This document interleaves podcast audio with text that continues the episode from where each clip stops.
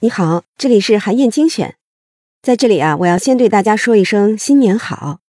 再过几个小时啊，今年的维也纳新年音乐会就要开始了。作为每年新年的传统盛事，这场古典音乐的饕餮大餐都会引起世界古典乐迷们的各种议论和期待。今年啊，大家讨论最多的是第六次执棒维也纳新年音乐会的意大利指挥家里尔卡多·穆迪。大家都很好奇，在疫情依然肆虐的这个冬季，今年已经八十岁的穆迪会给大家带来什么样的音乐呢？其实啊，在《指挥大师的领导课》这本书里，世界著名的指挥家、商业咨询师伊泰塔尔格玛，他就曾经分析过穆迪的指挥风格。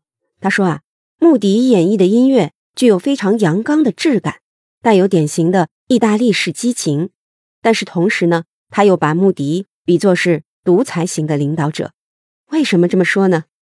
有一次啊，穆迪跟以色列爱乐乐团合作，就在他举起指挥棒，提示乐团做好准备的时候，舞台上突然传来了一声刺耳的椅子剐蹭地板的声音。穆迪的手突然停在了半空中，严厉地说：“各位先生，我的谱子上可没有椅子剐蹭地板的声音。”其实啊。那位乐手之所以挪动椅子，是因为从他的位置看不到身材比较矮小的穆迪。为了保证接下来的演奏顺利，他不得不挪动了一下椅子。但是呢，对穆迪来讲，任何理由都是借口。他以掌控细节出名，就像有位乐评家说的那样：穆迪的词典里充满了控制和情绪，没有妥协。与他合作只有一种方式，那就是照他说的做。这样指挥。会有什么结果呢？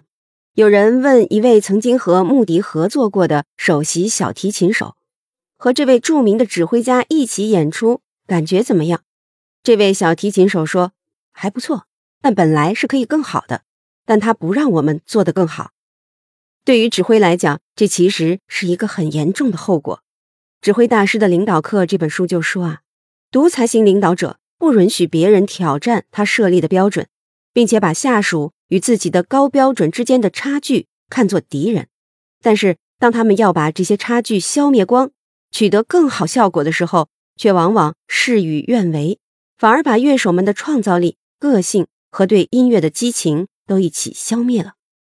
最终，也许演出效果是成功的，但是乐手们依然会觉得他们只是目的实现自己高标准的一个工具，而不是诠释音乐的合作伙伴。长此以往，会出现什么结局呢？二零零五年的时候啊，穆迪被自己的乐团成员们投了不信任票，不得不辞去任职长达十九年的斯卡拉大剧院音乐总监的职位。不过呀，在遭遇了这次的挫折之后，穆迪也逐渐发生了一些改变。有一次啊，他和一个乐团一起排练一首德沃夏克的作品，在排练的过程当中，穆迪突然喊停。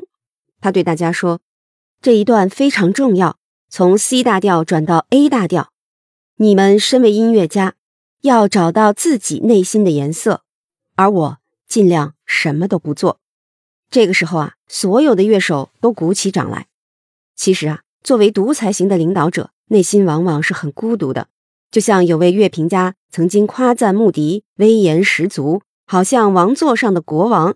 可是穆迪听了之后却并不开心。他说：“你说指挥是国王，我说啊，他是一座孤独的小岛。也许正是这种孤独感，让独裁者穆迪慢慢的意识到，是时候放下控制，给乐手们更多发挥的空间了。因为只有当领导者学会了接受和包容差异，甚至呢去创造更多的差异，才能缩短和团队成员之间的心理距离。”才能实现最终的卓越。所以啊，听过了今天的音频，你可能会期待这样一位曾经的独裁型指挥家，在今晚的新年音乐会上，会以一种什么样的风格来给疫情中的人们传递音乐的力量呢？让我们一起期待吧。好，以上啊就是我为你分享的内容。我在阅读资料里为你准备了本期音频的金句卡片，欢迎你保存和转发。更欢迎你在评论区留言，分享你的精彩观点。韩燕精选，明天见。